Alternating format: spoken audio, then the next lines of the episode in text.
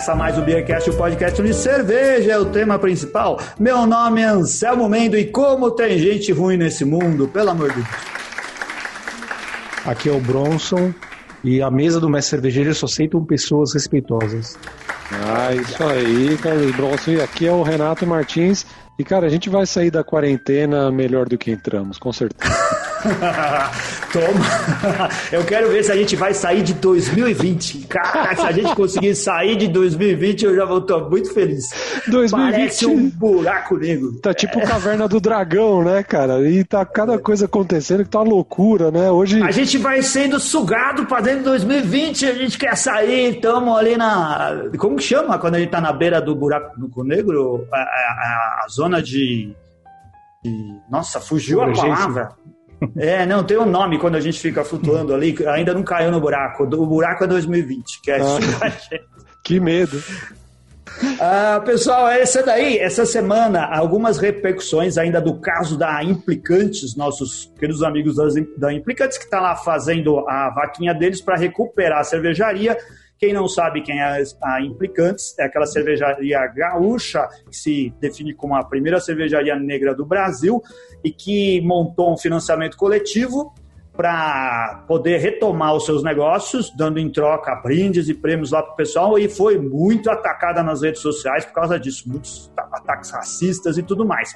E a gente queria continuar repercutindo um pouco disso em cima de um texto que a Fernanda Bom, a sommelier famosa aí da internet, que é lá de Florianópolis, nossa amiga, que faz cupcakes maravilhosos, né, Renato? Hum, nossa, que saudade, hein, de um cupcake com, com uma cervejinha também, uma harmonização. A Fernanda, a Fer, Fernanda outro dia uns tempos atrás, ela mandou uma mensagem falando: É, acho que apareceu, sabe quando no, o Facebook manda assim? O é. que você estava fazendo há não sei quantos mil anos atrás? Ah. Apareceu, acho que para ela assim, que fazia um século que ela tinha participado do Beercast. Ah, ela mandou uma mensagem: Faz tempo que vocês não me convidam para participar do Beercast. Falei: A gente só vai convidar se você trouxer é, cupcake, que nem a outra vez. É essa a condição. a gente gravou com ela durante a Beer Beer Brown, se eu não me engano, alguma coisa assim. É, é, Brasil é, Brown. O Brasil Brown. Né? É, eu, foi na Brasil Brown foi no, ou no Mundial? Não era Mundial de Labier. Mundial de Labier. Né? Ou Degusta Beer. A, a Degusta Beer é o que aconteceu junto com a Brasil Brown. Foi uhum. num desses eventos. E foi. lá no. Olha só, faz tempo, porque foi lá no, no Imigrantes a de Exposição Imigrantes aqui em São Paulo, quando não era reformado, quando era aquele é espaço. 2018, eu acho, né? Lá. É.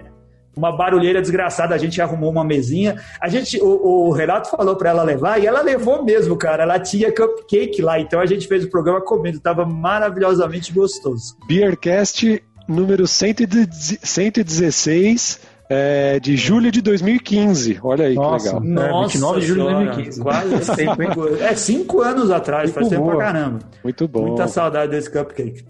E ela escreveu um texto muito legal a respeito disso, colocando a posição dela sobre uh, empatia, né, como que você se coloca no lugar dos outros, de problemas que estão acontecendo no mundo da cerveja e o quanto que a nossa posição e olhar de branco, heterossexual, esse modo como a gente vê as coisas, influencia no, na, nas questões que são mais primárias e primitivas que já deviam estar sendo resolvidas ou terem sido resolvidas dentro do mundo da cerveja.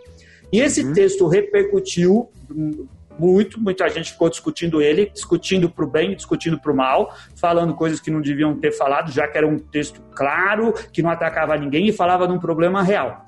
E uma das coisas mais legais que aconteceu com isso é que ele teve a ilustre presença nos comentários do ilustríssimo Garrett Oliver, talvez a maior personalidade cervejeira viva no mundo no momento, né? Ele é um cara muito importante para o mundo da uhum. cerveja, a gente já falou dele algumas vezes aqui no programa.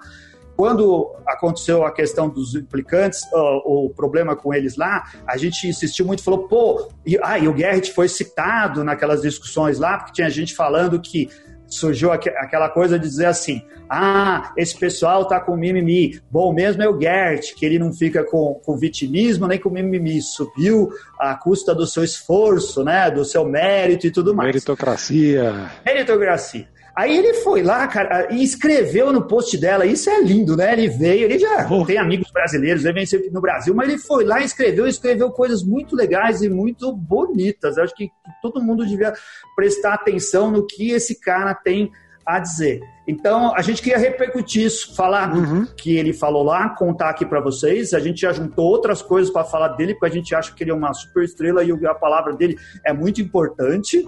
E agradecer a Fernanda Bebol por ter colocado essa coisa em pauta, colocado a cara para bater, porque assim, a gente se expõe e é muito sofrimento, sabe? Tem muita gente que está sofrendo muito esses dias aqui com tudo que tem acontecido.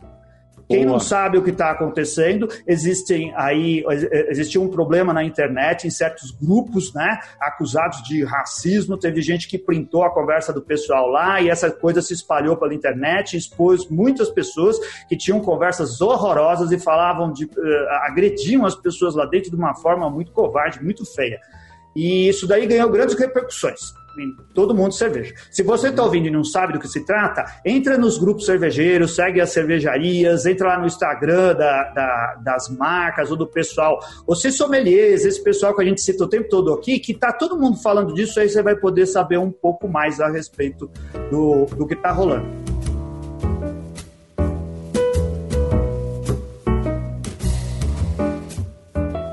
Como é tradição no Beercast nesse momento, vamos tomar uma cerveja hoje, não vamos? Sim. Vamos! Boa! Eu quero agradecer ao meu maravilhoso amigo é, Marcelo Moretti. Marcelão Moretti, um dos caras mais legais do mundo.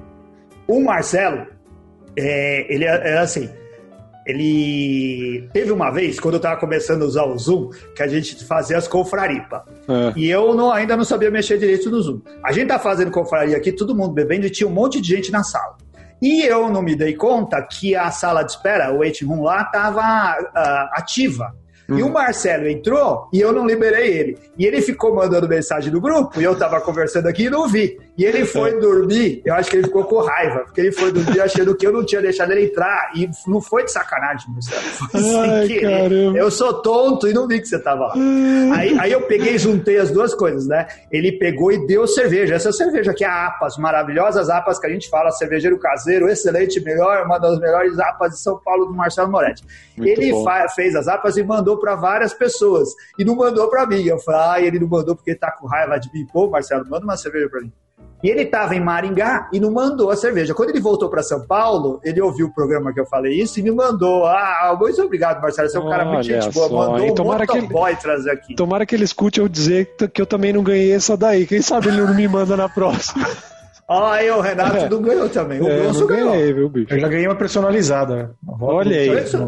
É, e não é esse rótulo aqui? É mais legal? Não, foi o rótulo do Charles Bronson. Olha! Oh, é, é, um sapa. Impressionantes. Cara, engraçado que hoje, dia 18 de agosto, eu tava olhando meu Instagram e tinha uma foto do, do Marcelo lá no interior, lá, colhendo umas amoras. Aí é lógico, eu falei assim, ah, e aí depois eu rolei pro lado e vi que ele, que ele tava falando geleia de amora. Eu já logo eu falei, eu falei, pô, pensei que ia sair uma amorapa aí, né? Pô, tem que sair uma cervejinha. Aí ele falou, ó, oh, não dá ideia, hein? Aí, Marcelo, já manda essa morapa pra casa. Eu, se ele tava no interior colhendo, eu aposto que ele já veio com o porta-mala cheio. Deve ter uns 60 quilos de amora lá. Ele vai fazer a próxima APA. que nem ele faz bom. com hibisco. Muito boa, parabéns. Essa daqui é engraçado, eu não sei. O, o Marcelo é um inventor, ele faz APA, mas ele mistura, ele tenta fazer umas apas diferentes aí. Essa daqui tem notas de café, eu sinto coisas de café aqui um pouquinho torrado, não sei o que, que é. Ah, interessante. E eu acho bem agradável, ficou diferente. É uma APA de, de, de outro nível aí. Muito bom. Ah, Vocês estão Bronson, bebendo cerveja? Bronson também? tá bebendo o quê? Eu tô bebendo a Aventinos Double, Double Bock. Double Weizenbock. Olha. Que é, é, o, estilo, o estilo recomendado para quem tá fazendo para participar do campeonato de cervejeiro caseiro do Beercast. É mesmo. Conta, conta isso aí, Bronson. Explica o que é pro pessoal. É, está aberto aqui para os patronos, né? Somente para os patronos. Um, e claro, então, aberto. O primeiro campeonato, né? Batam os tambores, rufem os tambores, né? O primeiro campeonato de cervejeiro caseiro. O estilo que foi escolhido é, por unanimidade de uma pessoa foi o, o. Uma Weizenbock, que é um estilo que, para quem não sabe, é, é, um estilo de cerveja de trigo é, mais, mais com maior teor alcoólico, né? As Weizenbock elas vão até mais de, acho que, se não me engano, de 6% até uns 8 e pouco. É. De ter um estilo bem amplo aí em termos de teor alcoólico, que vai ser interessante. É um desafio porque mexer com trigo, ainda mais com trigo com malte é, que dá essa tonalidade de cor, é bem interessante. Então, é um desafio os patronos, acho que vai ter um... Ah, já, já registramos o concurso no BJCP. Oh, não tá pouca coisa não, anunciar hein? a etapa de seleção, hein? Eu, eu Bronson, e é bom falar aqui que somente patronos do Beercast podem participar, né? Sim, Se a galera quiser virar patrona, como é que faz? Se quiser para virar patrona do Beercast, você vai lá no PicPay, arroba Beercast Brasil e contribui a partir de 10 reais. E, ou no ou, para quem não consegue usar o PicPay, vai no apoia.se barra Beercast Brasil. É isso aí. Posso aproveitar o gancho para fazer o jabá do, do curso do workshop cervejeiro? É claro. Manda abraço aí.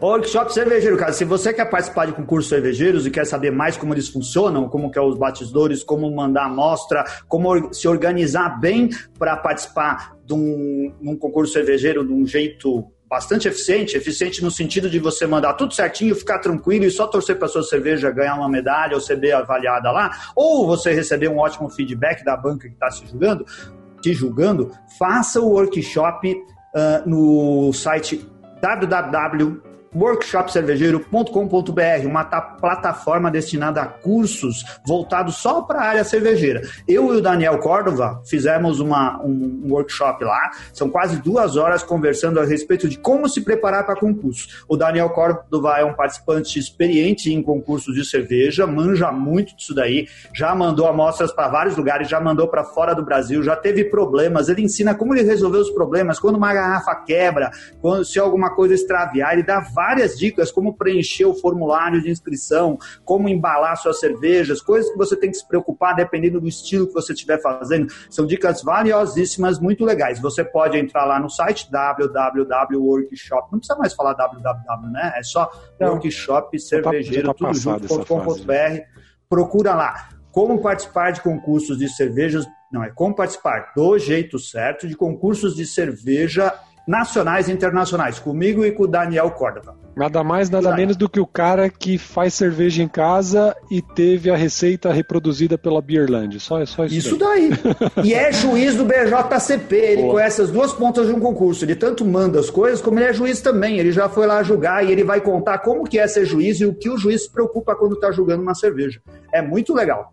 Muito bom. Sou suspeito participei. Vamos para o nosso assunto, Samuel Mendes. Vamos para o nosso assunto. Olha só, então, acesse, para você ficar bem inteirado do papo que a gente está tendo aqui, acesse o, o post, o texto integral que a, que a Fernanda Meibon escreveu lá na Revista da Cerveja.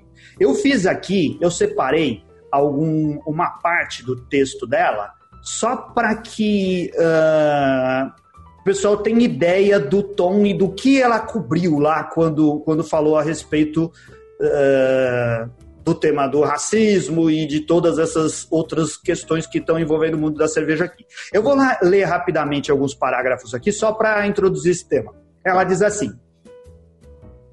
a cerveja artesanal. Nossa, a cerveja artesanal brasileira vive numa bolha do homem branco de classe média. Não precisamos nem de dados do IBGE ou qualquer outra pesquisa estatística, basta observar profissionais, donos de cervejarias e seus consumidores em festivais, por exemplo. Não há diversidade. São os mesmos tipos de pessoas no universo de cervejas mais amargas que as light lagers que costumávamos beber. Ela fala várias outras coisas e depois continua mais para frente. Cerveja artesanal brasileira continua sendo uma cerveja clara, com doses extras de amargor. Por vezes, aquele ruim, harsh, difícil de engolir mesmo. Amargo que não vem do lúpulo, mas de nossa falta de capacidade de reconhecer o nosso privilégio de branco. No alto de nossa arrogância branca, continuamos fazendo rótulos com pessoas pretas na imagem para associar a uma cerveja escura como bem disse Eduardo Sena, do blog A Hora do Gole, a imagem de pessoas pretas em rótulos para fins de puro marketing é o retrato de nossa ignorância. Em um outro momento, ela continua, foi citado Garrett Oliver como um exemplo de pessoa preta de grande sucesso no meio cervejeiro e que nunca fez mimimi ou nunca se vitimizou.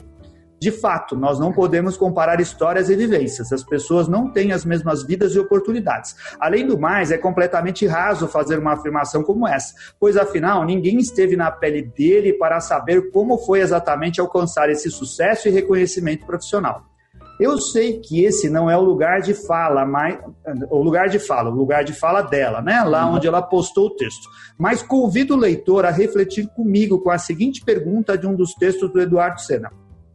Como opinar em algo que não dói em nós mesmos? Como exatamente eu ainda não sei, mas o fato de fazermos essa pergunta já nos ajuda bastante na reflexão de nosso comportamento, por muitas vezes racista seja ele por querer, por meio de ataques diretos ou ainda sem querer, por ignorância ou desconhecimento. O fato é que nenhum desses comportamentos de nós brancos se justifica. Continua sendo errado, continua sendo crime. E se por acaso você discorda da ação da cervejaria implicantes, basta simplesmente não fazer nada. Não opinar e também não opinar também é uma opção. E novamente, ofensa racista não é opinião e muito menos opção, é crime. O racismo na cerveja é o amargo que não devemos mais engolir, disse o Eduardo Sena. É um texto bem bacana que eu acho que diz muito. Eu acho que nós aqui, nós somos brancos aqui, todo mundo do BRQS é branco, né? A gente fala dessa mesma posição que a Fernanda fala. A nossa visão como branco, num lugar onde a gente é maioria e praticamente tomou conta de tudo. Então, todos, uhum. nós, todos nós temos que fazer meia-culpa, né?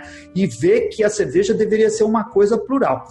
Agora, o que, que aconteceu é que o Garrett Oliver, citado no texto dela, citado antes em todos os lugares, é um cara perfeito para falar disso, né? O quanto que é a cerveja é de todo mundo. Então a gente separou mais coisas a respeito dele para poder ilustrar essa ideia, né? Essa ideia do que a cerveja devia ser e como a questão do racismo é uma coisa importante. Só uma coisa, Selmo, até para a é. gente situar é, é, a importância dele aí. Bom, primeiro o cara referência referência no mundo, no universo da cerveja aí. É, negro e, e, foi utilizado também como um exemplo, né, especificamente para esse caso aí, é, foi utilizado como um exemplo né, de, de, de que ah, não, não, se vitimiza, não se vitimiza e conquista as coisas com, por mérito próprio, enfim. E excelente li ah, o livro dele é sensacional, né? É, não tem, não tem alguma uma pessoa que, que, que goste de uma boa cerveja, que goste de criar uma harmonização. Quem já estudou, é, se formou sommelier, que nem eu, é, é obrigatória a leitura, né? Além disso, quem gosta de uma boa cerveja, gosta de criar situações e, e harmonizações, é, é obrigatória também. Então, muito bom.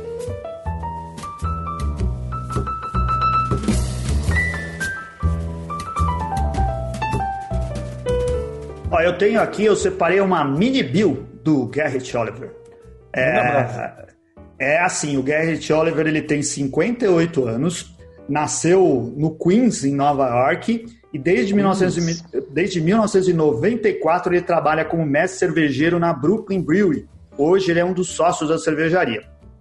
O Garrett começou estudando cinema na Boston University.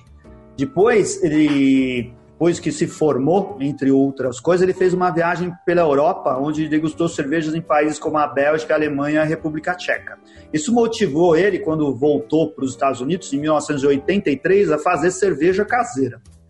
Em 89, ele se tornou aprendiz de cervejeiro na, numa cervejaria chamada Manhattan Brewing Company. E em 93, ele passou a ser o mestre cervejeiro dessa cervejaria. Em 94, ele deixou a Manhattan para se tornar mestre cervejeiro da Brooklyn Brewery. O Oliver é especialista uhum. em cervejas de harmonizações e escreveu vários livros sobre o assunto, incluindo esse que tão famoso que o Renato citou, que é o de Brew Master Table. Né? Aqui no Brasil saiu como A Mesa do Mestre Cervejeiro, descobrindo os prazeres das cervejas e das comidas verdadeiras. Ele também foi editor de uma das bíblias aí da, da, da cerveja, que é a Oxford Companion to Beer, e atuou como um juiz do, no Great American Beer Festival. E, a, a, Oxford é um puta de um livrão gigante, cara, que o, o, o, o, Linus, nosso amigo Linus lá da Alemanha, né, que participou do quiz cervejeiro, quando ele estava estudando para participar dos, das brincadeiras que a gente faz, ele mostrava que ele estava estudando na Oxford, era um puta livrão grossão assim, ele ficava lendo aquela enciclopédia. A referência, né? Em maio de 2012, o Garrett foi homenageado pelo Institute of Brewing and Distilling, através da Beer Academy, desculpe meu inglês, como uh, um International Beer Champion e foi nomeado sommelier honorário da Beer Academy. Ele foi o primeiro, junto com o Bill Taylor a receber esse título da organização britânica que educa e certifica sommelier de cerveja. Então, é, ele é um cara que recebeu as maiores glórias aí de, dos sommeliers, né? Ele publicou coisas e é reconhecido em muitos meios cervejeiros, em, em muitas instâncias do mundo cervejeiro, em países de grande tradição. Isso é sensacional, não é para qualquer um. É um cara que a gente precisa entrevistar, né, Samuel? A gente já tentou precisa. cavar o pênalti com o. Como que é. chama o nome dele? Da... O Leco. Leco. Leco, é. Vamos ver que se que gente... O Leco é o, o, nosso amigo brasileiro que trabalha na Brooklyn. Quando ele veio aqui no Brasil, nós gravamos dois programas com ele. Podem olhar e acessar o site do Beercast ou nos, nos lugares onde você ouve o podcast. Vai nos programas do começo do ano, você vai encontrar lá o Leco e ele é um cara super gente boa. Quando a gente soube dos problemas, que o Garrett tinha sido citado, a gente falou assim: vamos entrar em contato com o Leco, ele é o cara mais próximo do Garrett que a gente conhece. Aí mandou uma mensagem para ele: Ô Leco, fala lá com ele, conta a história. E ele realmente falou, ele disse que ele mandou mensagem pro Garrett, que contou as histórias. E, mas ele tinha um limite para influir nisso, né? Ele, ele é amigo, amigo, ele conhece o cara, trabalha na mesma fábrica que o cara, mas ele, ele não pode ir lá na casa do cara para tomar cerveja e falar assim: olha, vê lá os problemas do pessoal no Brasil. Então a gente é. ficou com uma leve esperança que, quem sabe, ele podia entrar mais a fundo nisso. E acabou acontecendo quando ele acabou uh, interferindo e, e, respondendo lá num post de divulgação que a Fernanda tinha feito no Instagram. O Beercast está cada vez mais internacional. Daqui a pouco a nossa hora vai chegar também. Já pensou se a gente consegue entrevistar o Garrett? Ia ser sensacional. Não, Garrett, se estiver ouvindo a gente, fique sabendo que a gente quer entrevistar você, viu? A gente vai arrumar um pessoal que fala muito bem inglês e a gente vai fazer ótimas perguntas. Já conquistamos Portugal, falta Nova York agora. É. Portugal, em breve Uruguai. Em breve é, Uruguai. É, em breve Uruguai. Estamos, Estamos internacionais, mais do que nunca. Então, quem sabe O Bronson já foi para Detroit, já falou direto de Detroit também. A gente está muito importante nessa.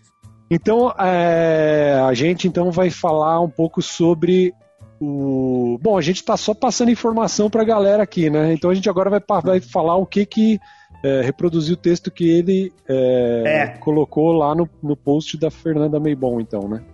Para o pessoal entender, lá a Fernanda escreveu assim no, no post da Siga a Fernanda Meibon. É assim, é Fê Meibon, Meibon é com Y, né? E bom de bom com M no final, Fê Meibon.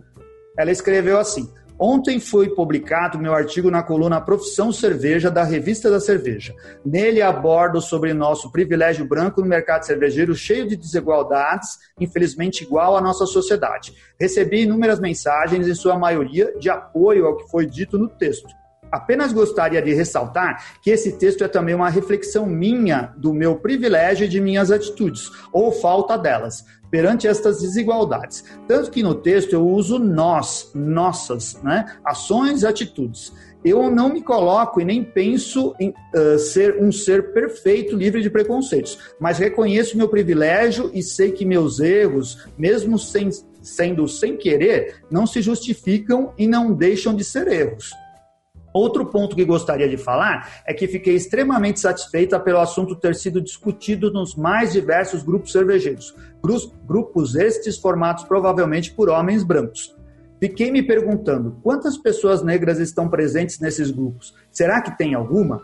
Muito de que foi passado no, uh, do debate foi sobre pessoas arrumando as mais diversas justificativas para o mundo para o mundo cervejeiro ser assim, tão preconceituoso, ser assim tão preconceituoso. Porém, pouco ou nada deve ter sido dito sobre como podemos minimizar efeitos de um mercado tão segregado.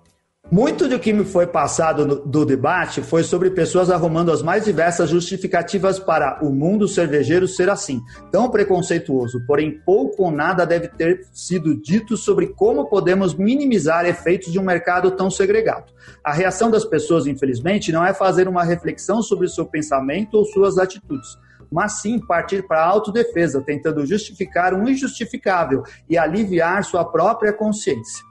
Me atacar, criticar, cancelar apenas corrobora o que já está escrito no texto. Eu sei que a verdade dói, mas acredito que a dor de quem sofre preconceito é infinitamente maior. Tenhamos mais empatia e menos justificativos. A Fê foi atacada lá em algumas redes sociais, teve vários relatos disso em grupos de WhatsApp, né? Pessoas que discordam e caíram de pau em cima dela, mas ela foi imensamente bem acolhida por uma maioria é, do que esse pessoal que, que que não sabe se colocar no lugar do, do outro. E esse foi o texto que gerou a participação do Gerrit lá. O Gerrit foi lá e escreveu no pôster da, da Fernanda.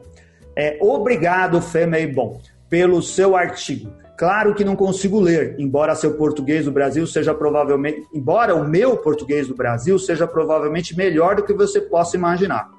Aí, um parênteses, ele diz que ele não consegue ler, mas com certeza ele leu porque ele fala a respeito de tudo que está lá. Mas ele não é fluente em português, precisou de alguma ajuda para ler isso daí, Nada apesar que, um, que, é um... que um Google Tradutor não ajude aí também. Sim, é. e ele tem muitos amigos no Brasil. Depois o Bronson vai, vai falar a respeito do, de, de, pesquisas que a gente fez, ele textos que ele cita aqui. Ele tem amigos no Brasil, ele já veio um monte de vezes para cá, né? E ele é um, um cara muito legal no mundo inteiro. Aí ele continua: essas questões, questões não se limitam aos Estados Unidos e à história da raça no Brasil. E, e, e a história da raça no Brasil e nos Estados Unidos são muito similares. Quando falamos sobre culpa, é hora de perceber que todos somos culpados. Isso me inclui. Quando dizemos, mas eu só quero ter uma ótima equipe, mas a sociedade oferece quase zero de acesso à educação cervejeira de alto nível, nós nos tornamos parte do problema, quer nos sintamos pessoalmente racistas ou não. Ele diz isso, eu falando aqui, né? Porque ele é um contratante lá, né? Ele contrata a gente para trabalhar na cervejaria dele. Ele também se coloca dentro disso. Uhum. Ele também pensa em algumas horas dizendo assim: eu quero ter a, a, minha ótima equipe. Mas ter uma ótima equipe se, se, se refere também a fazer o esforço social para criar condições para que as ótimas equipes sejam igualitárias e uhum. deem chance para mais gente. Né? Mas isso é a minha interpretação em cima do, do texto do Oliver. Ele continua falando assim. Eu li comentários brasileiros que disseram: olha o Gerrit, ele chegou ao topo sozinho e nunca reclamou. Isto é falso.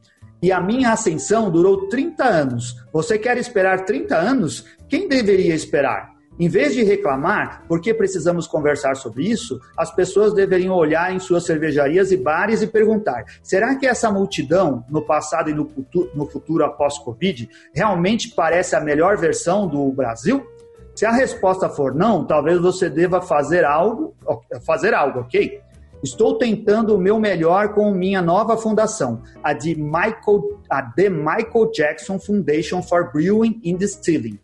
É tarde, admito, mas estou aqui para todos os cervejeiros negros da mesma forma que estou aqui para todos os cervejeiros brancos há 30 anos. Os negros inventaram a cerveja, sempre pertenceu à cultura africana. A cerveja pertence à cultura negra americana, pertence à cultura negra brasileira. Cerveja é para todos. Veja como os brasileiros são lindos. Este é o resultado de uma combinação maravilhosa. Quando todos os brasileiros ficarem visíveis para a cerveja artesanal, a cultura da cerveja será tão bela quanto a do Brasil. Se você não acredita nisso, o problema é você. Minha experiência é minha e ninguém mais pode me usar como exemplo de alguém que nunca reclamou. Estou ofendido com isso. Se alguém quiser saber a verdade sobre minha carreira, escrevi sobre ela há 13 anos aqui ele coloca um link de um texto que ele fez que o Bronson vai falar a respeito daqui a pouco. Leia e entenda que eu não subi ao topo sozinho, como uma espécie de cowboy americano de desenho animado. Tive muita ajuda. Cervejeiros negros no Brasil precisam voar dentro de um furacão, coisa que outros fabricantes de cerveja não podem nem sentir. Na minha juventude, antes da internet, as pessoas vinham à minha cervejaria para me ver e passavam por mim e diziam: Olá, Gerrit, para meu assistente branco. Quando descobriram que Gerrit era o mestre cervejeiro negro, não esconderam a surpresa. é a mesma coisa que as mulheres do setor enfrentam todos os dias quando os homens presumem que a garçonete não sabe fazer bons drinks, não sabe sobre cerveja e a sommelier feminina não conhece nada sobre vinho. Ela provavelmente tem esse emprego porque é duas vezes melhor que os homens. Deixe isso para trás. Todos nós participamos do sistema, mesmo quando não sabemos. Nós respiramos como o ar. A única maneira de mudar é reconhecer isso e depois trabalhar para o progresso. Saúdo os cervejeiros negros do Brasil que estão dispostos a entrar no furacão. Com a ajuda de amigos, todos podemos ver uma cena de cerveja americana que se parece com a América e uma cena de cerveja brasileira que se parece com o Brasil. O, ah, eu dou uma salva de palmas para o Gert. Ele escreve Fantástico. mais, ele, ele fala isso dentro de, de, de, conversas e de respostas lá dentro do grupo do, do, do, Instagram, do grupo, da página da Fernanda no Instagram. Procura lá, ela, ela tem um post recente sobre isso e tem o texto original em inglês. Você vai ver que outras pessoas comentaram, o Márcio Beck, né, do Márcio Beck, do Quiz Cervejeiro, lá do Server Jornalista, ele respondeu pro, pro, pro Get, o Get depois respondeu para ele também, né, falando mais coisas sobre isso e sobre a diferença do Brasil e lá dos Estados Unidos e sobre o projeto da Fundação Michael Jackson que ele citou, que é uma organização que eu, eu também pesquisei aqui através do site deles, uh, que é a, a, Fundação Michael Jackson, é uma organização que concede doações que financiam bolsas de estudos para negros, indígenas e o que ele chama lá de pessoas de cor no comércio de cerveja e destilaria. O programa está aberto a candidatos de início de carreira, bem como aqueles que buscam continuar seus estudos. Os prêmios do Instituto representam uma oportunidade para os membros e patrocinadores das indústrias de cerveja e destilação financiarem diretamente o futuro mais justo, equitativo e dinâmico. Entrem lá, vejam o texto, prestigiem o post da, da Fernanda. Eu acho que uh, a gente precisava de pessoas com esse gabarito para falar aqui. Às vezes no Brasil faltam pessoas como o Gert. Tomara Sim. que um dia a gente tenha pessoas tão importantes e com tanto bom senso como ele para falar para nós. Aqui Inclusive, essa, essa associação aí é uma novidade né, que, ele, que ele trouxe aí. É, que de verdade eu acho que, que tem muito é, o interessante é que a gente tem visto muita coisa similar acontecendo aqui também, né? É, a Abra Serva é, com a Nadine, inclusive um programa é. recente é. que a gente fez, criou aí um núcleo de diversidade que engloba, entre outros temas também, claro, é, esse. E, e, é um movimento que a gente vê, pode ser, não sei se é reflexo disso, mas que a gente começa a enxergar algumas coisas parecidas aqui também, né? Sim. Acho que as coisas ruins acabam vindo em muitos momentos para o bem. É ruim quando as coisas ficam debaixo do tapete, né? E ninguém fala. Quando tem uma briga geral e acontece uma grande explosão, isso daí pode ser que abra as portas para que as coisas fiquem melhores. É verdade.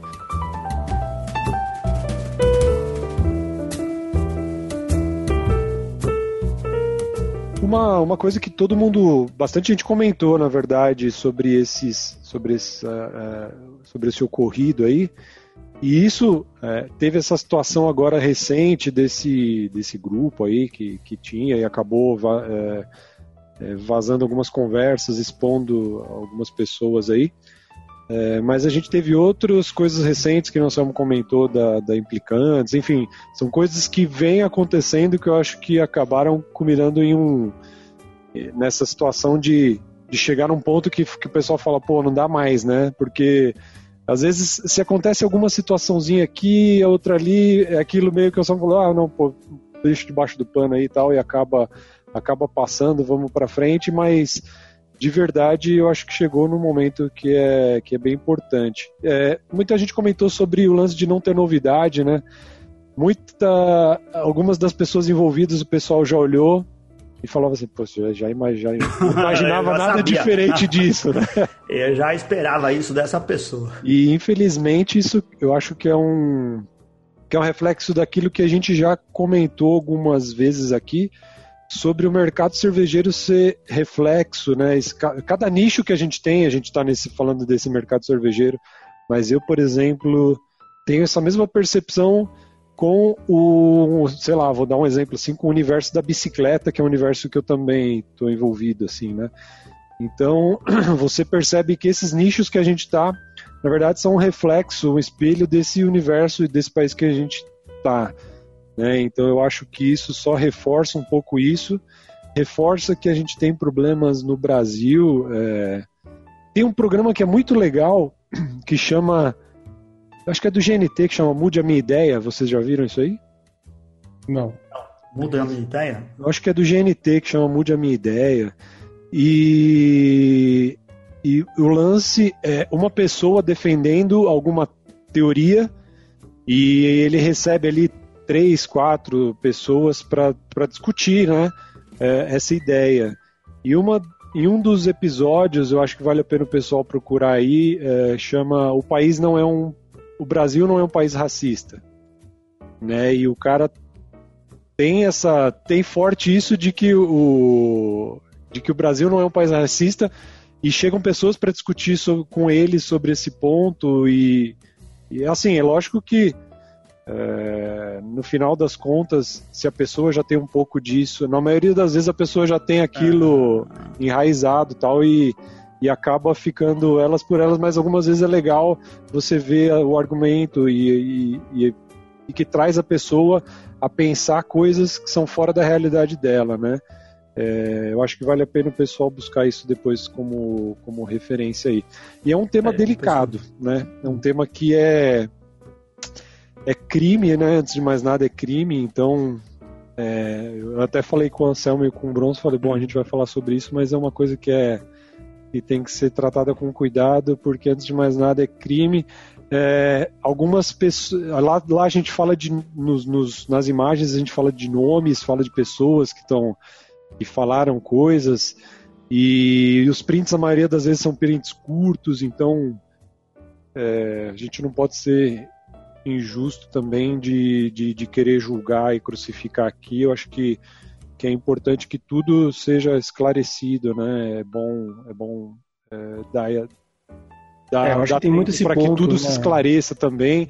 É, é, lógico que é difícil achar que, ah, não, pô, vamos, vamos queimar esse cara aqui e tal, porque né? Enfim, mas eu acho que são coisas complicadas, é, criminosas e que tem que ser, tem que ser investigadas mesmo. Né?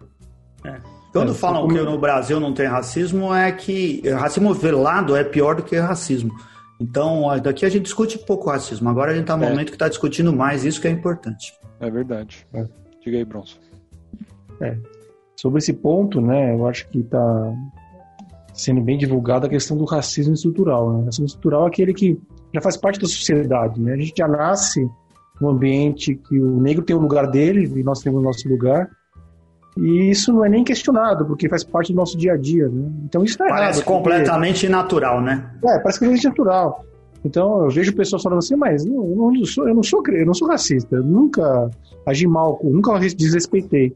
Mas assim, a gente viu depoimentos até de amigos nossos, né, que dizendo, pô, eu não, se eu ando na rua à noite e ele é negro, né, e alguma pessoa do outro lado atravessa a calçada que tem medo, acho que vai ser assaltado, né? né a gente viu o depoimento da Sara, que ela foi em festivais, né, ela que é uma sommelier de cerveja, quer dizer, na época ela não era ainda, mas pode ter ocorrido depois que ela foi também, que ela estava no festival e o pessoal nem servia ela, né, porque achou que ela era uma pessoa que trabalhava lá, o próprio Garrett no texto, dizendo, né, quer dizer, nos Estados Unidos que até uma, o racismo teoricamente é mais escancarado, né? Mas na nossa visão, nossa visão de racismo estrutural, a gente não percebe como o nosso também é escancarado, né? Uhum. Para quem é, só o negro percebe isso que está no dia a dia desse sofrimento desde que nasce, né? O Garrett dizendo também que chegavam na Brooklyn e falavam, quero falar como é cervejeiro. Eu sou eu, cara, como você. Né? Quer dizer, uhum. é um espanto, né? Então, o, o, essa questão do negro ter, ser estratificado numa posição, esse é o erro da, do, que existe no Brasil. Né? A gente devia olhar qualquer pessoa negra e achar que ela pode ser desde o presidente do Brasil né, até, um, até um, um, um lixeiro e, e, o branco também. Então ninguém tem um papel é, determinado, ninguém tem papel na sociedade. Isso depende, claro, do que a sociedade capitalista como nossa provê e a capacidade de cada um. Claro que os negros, como estão há tanto tempo nessa situação né, de, de, de, estratificação e de sofrimento, eles têm menos chances, né? Muita gente fala da, do meritocracia, né? Tem um programa do Naruhodo que fala muito sobre meritocracia, quer dizer, não é o uhum. tema dele, mas ele fala isso no fundo, que prova que na meritocracia é uma mentira, é uma farsa. Porque quem passa uma necessidade, teve muitos, muitos problemas pessoais durante a sua fase adolescente, na hora, mesmo que ele sofra, tenha uma educação boa, uma educação de terceiro grau boa, Na hora que ele é pressionado, se ele já passou fome, se ele já passou uma situação de risco grande da vida dele, comparando com um branco que nunca teve uma situação parecida, ele vai né, espanar. Então não tem isso da meritocracia. As pessoas não têm a mesma condição de vida desde o começo. Uhum. Né? A meritocracia é uma, é uma mentira, é uma farsa. Né? Eu escutei eles outro dia. Para eles... justificar é, visões racistas. Né? É, eles fizeram uma referência. Claro, né? é, hum? Eles fizeram uma referência a esse episódio aí, Bronson, e ele, ele falou de novo: ele falou, Pode, não é que não deve, não pode existir, pode existir, desde que todo mundo parta do mesmo lugar. Né? Sim, sim. É. É bem isso. É. é. Porque é uma utopia que não existe, né? É, enfim. É. É muito. O... Ah, teve um sociólogo que eu. Eu tô falando sociólogo, não tenho certeza. Eu tava dando entrevista na cultura esses dias. Ele, ele, ele fala disso, né? Que o quanto que. É, da, da onde você parte é o que faz toda a diferença para que a corrida seja igual. Nunca é igual, né? A riqueza se perpetua, porque o filho do rico continua sendo rico e continua tendo o, as melhores, o, o, melhor nível de estudo, as melhores condições de vida. As melhores oportunidades. Automaticamente fica com os melhores empregos e tem os melhores salários e, com, e vai ter filhos que vão ter as melhores escolas, os melhores empregos, os melhores salários. Isso não acaba nunca, não termina nunca. E é isso que precisa mudar. Por isso que eu sou super a favor de cotas. Eu acho que cotas é super importante. Um dia não precisa mais de cotas, mas acho que agora cotas importantes. Eu acho que precisa dar chance para o pobre, para o negro, para todo mundo ter dificuldades. Eles precisam ter mais condições de ocuparem as vagas que a sociedade distribui aí. O Brasil ainda é um país muito desigual. Realmente fica né?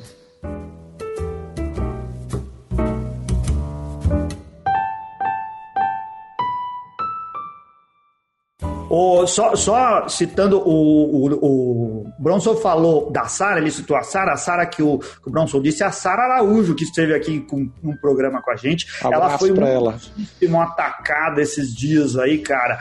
É, não só no post, mas depois ela foi atacada por outras pessoas, isso é muito feio, né? A Sara tem o perfil Negra Cerveja Sommelier, é, é, sommelier, é uma ótima pessoa, segue ela lá no Instagram e ela defende a causa uh, da raça negra e a importância da gente ter mais igualdade no país. Então a gente está do seu lado aí, Sara Araújo, torcemos por você que as suas buscas uh, alcancem bom resultado. E para o pessoal escutar mais um pouco sobre isso que o Bronson falou aí, sobre essas é, dificuldades e problemas e, e tudo mais, Escute o Bearcast 365, é um, é um episódio recente e ela conta pra gente aqui no Bearcast é, muito sobre essas experiências que ela já teve, algumas bem negativas. É, agora aqui que a gente vai, o Bronson que vai contar pra gente sobre outra outra parte, é isso? O, o, o, o Garrett, ele, aquele, ele citou no texto que eu, que eu disse aqui, um link, falando assim, você quer saber mais sobre a minha vida? Clica nesse link aqui. O Bronson foi lá e traduziu... Não é o perfil do LinkedIn dele não, né? Não, não, não. É um artigo para uma revista. Se ele postasse o perfil do LinkedIn, ia todo mundo mandar currículo para ele. Né? Até eu, pô. emprego.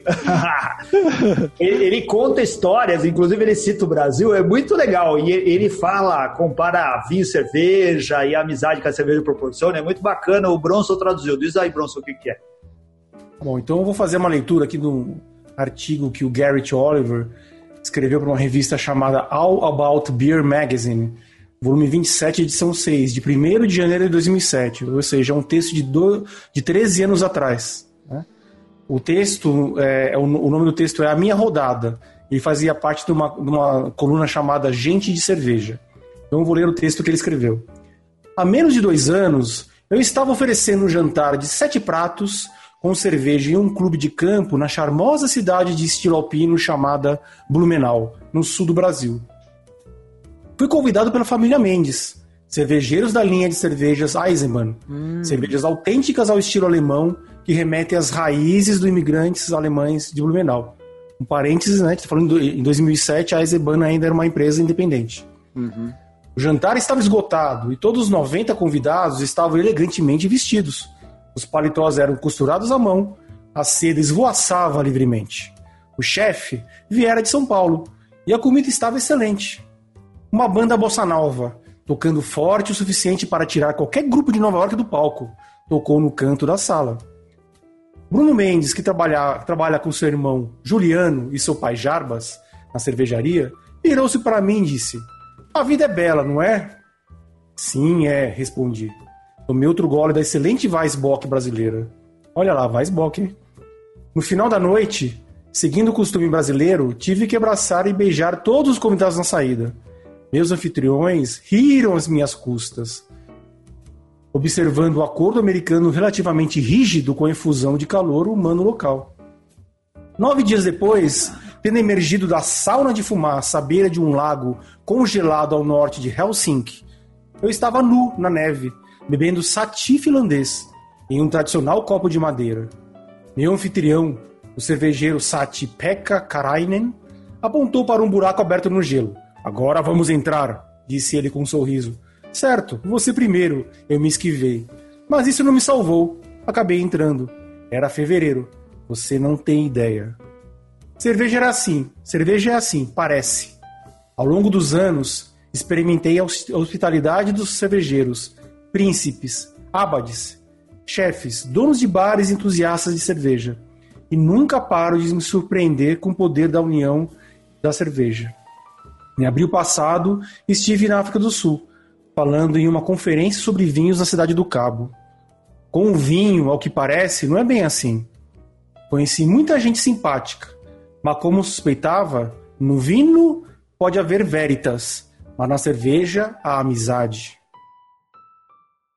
Hoje em dia, embora eu ainda trabalhe de botas e arraste mangueiras na cervejaria, não sou mais o jovem iniciante a condição de estadista experiente está me alcançando no espelho retrovisor. Quando eu era um cervejeiro caseiro na década de 80, temia que me tornar um cervejeiro profissional arruinasse tudo que eu gostava de, ao fazer cerveja. E a cerveja se tornasse apenas um emprego. Felizmente para mim, não poderia estar mais errado. Ainda não tive um dia chato. Eu trabalho com ótimas pessoas e nós damos o melhor de nós para fabricar grandes coisas. Tentamos fabricar a verdade. A cervejaria é um trapézio circense. Você cai da barra e alguém o agarra antes de você cair. Você se solta no ar e o fermento agarra suas mãos e o leva de volta à plataforma. Uma coisa dá errado e todos caem, cada um esperando por uma rede. Não consigo mais me lembrar de como alguma vez pensei que tal coisa pudesse deixar de ser emocionante. O trapézio circense. Os americanos tendem a amar a ideia do self-made man, homem feito por si mesmo, aquele que aprendeu por si só e então se impulsionou por um gênio inato e pura força de vontade. Sem dúvida, essas pessoas existem, mas eu não sou uma delas. Como cervejeiro, a verdade é que me fez do jeito que sou foram o Michael Jackson, o Mark Dorber, o Roger Protz, o Mark Witt, o Steve Hind o Larry Lustig. E sim, eu também tive uma participação nesse empreendimento. As pessoas do mundo da cerveja se somam. Quando você solta a barra do trapézio, há sempre alguém lá. Muito possivelmente essa pessoa é seu concorrente, estendendo a mão para ajudá-lo. Agora, se você não tiver a humildade de agarrar essa mão, você cairá. E pode ser que não haja uma rede. E você também não merece uma. A emoção diária da cerveja são todas essas coisas. Não se trata apenas de fazer novas cervejas, explorar novos sabores e conjurar a alquimia da cervejaria. É também a chance de compartilhar o que você sabe e absorver o que outras pessoas descobriram. É a chance de mostrar às pessoas algo novo para gostar. Pense sobre isso. Isso soa como uma coisa pequena? Bem, não é. Você não encontra algo novo para gostar todos os dias. Cerveja, como música ou arte, ou qualquer outro grande entusiasmo, é uma jornada. Se você é um ávido fã de jazz, houve um tempo que você não conhecia o jazz. Então chegou o dia em que alguém tocou para você seu primeiro álbum do Coltrane, seu primeiro álbum de Miles Davis, ou talvez o Hot Fives do Louis Armstrong. Naquele dia, uma pequena porta se abriu. Foi um pequeno momento, mas você entrou por aquela porta e do outro lado estava uma vida melhor. Isso não é uma coisa pequena. Nós, como cervejeiros, como escritores, como cervejeiros caseiros, como entusiastas da cerveja, abrimos essa porta para as pessoas todos os dias. Muitas das melhores cervejas do mundo, cervejas que podem transformar o jantar de terça-noite de algo decente em algo extraordinário, custam menos do que um café com leite no Starbucks. Isso é um pequeno milagre. No ano passado, estive no jantar de encerramento para os jurados na Brew Industry International Awards em Munique. Tínhamos uma sala privada no andar de cima no Hofbrauhaus. A cerveja estava fluindo fresca e boa, e as mesas estavam ocupadas com algumas das melhores cervejarias do mundo. Enquanto as pessoas faziam seus brindes, decidi fazer um dos meus. Bem no meio, tive que parar e recuperar o fôlego, quando um pequeno nó se formou na minha garganta. Eu disse a todos o quanto significava para mim estar na mesma sala que eles. Eu evitei a preguiça e mantive o humor, mas a emoção era real. Sou grato por tudo o que a cerveja me deu e só posso esperar estar por aqui por tempo suficiente para retribuir. Já estou aqui há tempo suficiente para saber que meu pessoal, o pessoal da cerveja, é o melhor do mundo. E isso também é um pequeno milagre. Aí, ó, muito bom! O Gert escreve bem pra caramba, cara, e passa as coisas muito bem. Ele expressou e resumiu aí o que é que é gostar de cerveja e o quanto que a gente precisa ser grato pelas coisas, a gente precisa demonstrar gratidão, não pode só ficar falando da boca para fora, tem que ser grato de verdade, grato de coração. Ele está fazendo um ótimo trabalho, coisas que muita gente aqui no Brasil não está fazendo. E mostra que, e principalmente o, aquela visão sempre positiva das coisas, né? De que pode ter alguma, é, algumas pessoas que não que, que, que, que, que tem um pouco dessa coisa ruim, dessa, dessa índole ruim, enfim, mas a maioria ainda é, tem, quer o bem e vê o bem, então acho que isso que é importante também. É, a cerveja une, né? Ela não separa. Os que é querem pra isso, separar, né, bicho? Não tem nem tá no mundo da cerveja. Então... Cerveja é pra isso, não é? Pra que mais que é?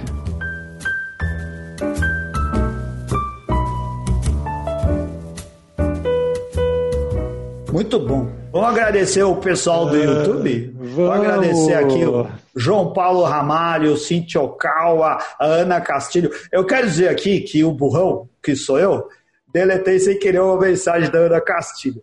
Eu achei, olha só como eu sou burro, eu achei que dava para responder mensagem aqui no chat do YouTube.